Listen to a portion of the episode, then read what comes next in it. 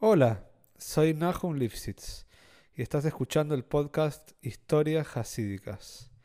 Espero que disfrutes las historias que aquí contamos y te cuento que la intención de este proyecto es llegar a la mayor cantidad de gente con las enseñanzas de estas maravillosas historias. Si querés apoyar al podcast o tenés algún comentario, no dudes en contactarte al mail que está en la descripción. Y ahora sí, a disfrutar, aprender y poner en práctica. Este maíz es Lunishma, Saberán Salama Ben Sara y Chabam en Victoria. Se cuenta que una vez vino un Hosid al Mitra Rebbe, el segundo Rebbe de Jabal, que era conocido porque exigía una data Hashem, un servicio a muy profundo.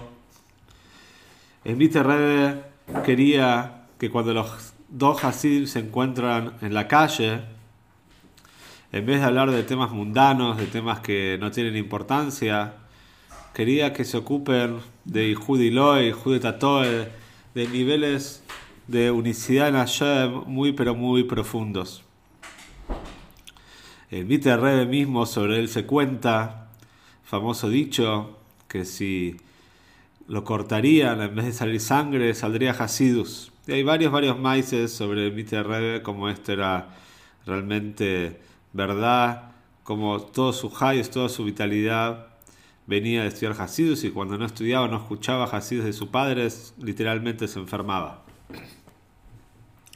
Este Hasid vino a quejarse dijo, Rebe, tengo un problema. Aún después de todo el servicio que estoy realizando, todavía me siento un yesh, me siento un metzius, me siento algo independiente ayer. Tengo ese argayata yesh, tengo esa sensación todavía de que soy algo. ¿Qué puedo hacer para eliminarla y para anularme a Hashem como corresponde? El rey le dijo, decime una cosa, ¿vos sabés realmente lo que es Argayata Yesh? ¿Sabés qué quiere decir eso? Déjame comentarte un poco a, qué te referís y cuál es el verdadero significado cuando uno dice Argayata Yesh. Cuando Kodesh creó el mundo, Zel, Eumatea, Elohim, uno frente a otro hizo Hashem, Hashem tanto como hizo Koach Kdusha, hizo la fuerza de cosas de Kdusha, también hizo Koach Atumá, la fuerza de la impureza, y a las dos la puso en el mundo para que luchen uno con la otra. Vino el Koach Atumá, vino la fuerza de la impureza a reclamar a Hashem, a quejarse, dijo Hashem, decime, ¿cómo me van a, cómo me van a creer? ¿Cómo voy a poder salir victorioso de esta guerra? Soy Kohatumá, la gente no va a querer acercarse a mí. A lo cual Hashem le contestó que se quede tranquilo que Hashem también va a ayudar al Kohatumá, va a ayudar a la impureza para que sea una guerra real y para que lamentablemente algunas personas a veces caigan en la trampa. Por supuesto que es un libre albedrío total y cada persona puede elegir qué hacer si superar su instinto, su yetzerore o no. Pero Hashem también eh, empata la cancha para, los dos lados, para que haya también un poco eh, que Coja Tumá pueda, pueda ganar a veces. El Coja Tumá le pregunta a Hashem, prosigue, le dice, decime una cosa, ¿cuál es mi nombre, Hashem? ¿Cuál es mi nombre? A lo cual Hashem le dice, tu nombre es Naha Shakadmoini, la serpiente primordial, la primera serpiente. Dice, pero con este nombre no nadie me va nadie me va a querer, nadie se va a acercar. Yo le dijo, quédate tranquilo, yo ya te dije que a veces vas a ganar. Y así fue con Rishoin, cuando fue creado se sentía, tenía un orgullo natural, ser la primera criatura que Hashem creó y el Nahash Kadmoini convenció a Jabo. Jabo también terminó convenciendo a Odom Rishoin y Odom Rishoin fue expulsado junto con Jabo de Ganeiden. Pero cuando Odom Rishon y Jabo hicieron chuve y se dieron cuenta quién era de verdad esta serpiente, el Nahash Moini, le revelaron a todos, le explicaron a todos, a la humanidad en ese momento, que al Nahash Moini no hay que escucharlo de ninguna manera. Y por lo tanto, el Kohatumá fue a reclamar nuevamente a Hashem, dijo Hashem, ahora todos saben mi nombre. ¿Qué puedo hacer? Decime. Dijo, quédate tranquilo, vamos a cambiar tu nombre para que nadie pueda reconocerte. Ahora te llamarás Malach Amoves, te vas a llamar el ángel de la muerte.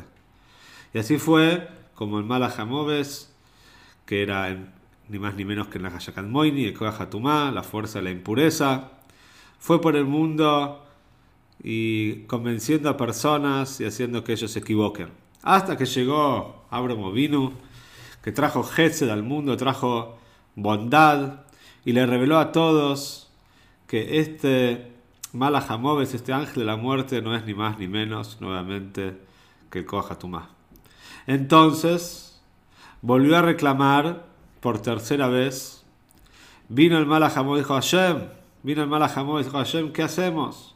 Ahora todos saben, ya saben quién soy nuevamente, qué puedo hacer, cómo puedo tener, lograr la victoria nuevamente. Y Hashem le dijo, ¿sabes qué? Quédate tranquilo, te voy a dar un nuevo nombre que nadie va a conocer. Y ese nombre es Soton. La gente te va a llamar el Soton, la gente no va a saber que vos te vas a llamar Soton, pero la gente no va a saber quién es realmente el Soton y así vas a poder ir por el mundo. Y así fue. Pero hasta que llegó nuevamente Moishe Rabeinu, llegó otro al mundo, bajó con las luces y le reveló a todos que el Soton es el Malajamoves, que a su vez también es el Nahashakal Moini. Y ya no, no había lo que hacer. El Malajamoves estaba desconsolado. Kojatume no sabía lo que hacer. Hashem, ya otra vez, nuevamente, ahora vino Moishe Rabbeinu, le reveló a todos quién soy. ¿Cómo voy a salir victorioso? Entonces Hashem le dijo, quédate tranquilo, tengo un nuevo nombre para vos. El nuevo nombre es Yesh. Yesh quiere decir algo, un Metzius, una existencia. Este nombre vas a ver que va a confundir inclusive hasta los Geoinim, hasta los sabios más grandes. Porque muchos sabios, inclusive con toda su grandeza, van a pensar que al fin y al cabo algo son, son un Metzius, son un Yesh, algo. Y ese algo, ese algo esconde adentro esa sensación esconde el Malajamoves, esconde al Nahayakat Moini, esconde al Soton, esconde al Koahatume, al Yetzerore. Y así fue durante años y años.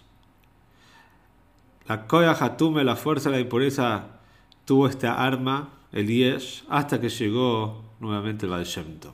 Llegó otro tzadik, Valshemto le reveló a todos que el mundo no es un yesh, el mundo no es una existencia independiente de Hashem, que Hashem está constantemente en todos lados, como sabemos también que Baal reveló el concepto de Ashgoge Protis, de providencia divina, en todos los protim, en todos los detalles y detalles, en todas las cosas que hay en el mundo, en todos los reinos, en el reino humano, en el reino animal, en el reino vegetal, en el reino mineral.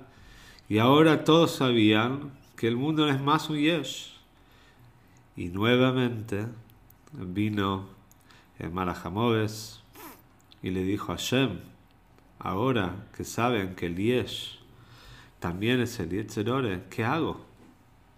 ¿Qué hago? ¿Quién soy ahora? ¿Qué nombre tengo? Le dijo, ahora te voy a dar un nombre que ni siquiera los Hasidim van a poder vencer con, facilidad. Ese nombre es Argashata Yesh la sensación de ser algo. Porque a pesar de que el mundo no sea algo, la gente de todas maneras lo continúa sintiendo. Continúa sintiendo que es algo independiente de Hashem. A pesar de que saben que no es así. Pero todavía sienten algo que no es verdad. Y así fue como el Mister Rebbe le dice al si ¿te das cuenta? Vos venís acá a quejarte por, tu argallata yesh, por esta sensación de que sos un metzido, que sos algo independiente? Bueno, justamente, le dijo el Mr. Rebe, ese es el yesh, es el malajamove, ese es el soton, es el nahayakat moini, es el koehatume, ese es el que te está persiguiendo. Así que ahora anda a tu casa, echalo, echalo de tu interior, porque él es el que te está llevando por el mal camino. Y este es el maize de Mite Rebe, con este Josid que nos enseña todas las facetas y todas las caras, diferentes caras que tiene el Yetzerore y cómo nos quiere convencer, a veces de una manera, a veces de otra manera, a veces de maneras más intrincadas, de maneras más difíciles de poder reconocerlo, a veces es más fácil poder reconocerlo. Entonces por eso un Josid tiene que tener eh, un pleno conocimiento de sus facultades y sus pensamientos y de saber y poder evaluar quién es el que le está hablando y le está pidiendo hacer las cosas que se le ocurren hacer, que se le ocurren pensar y que se le, que se le ocurren decir.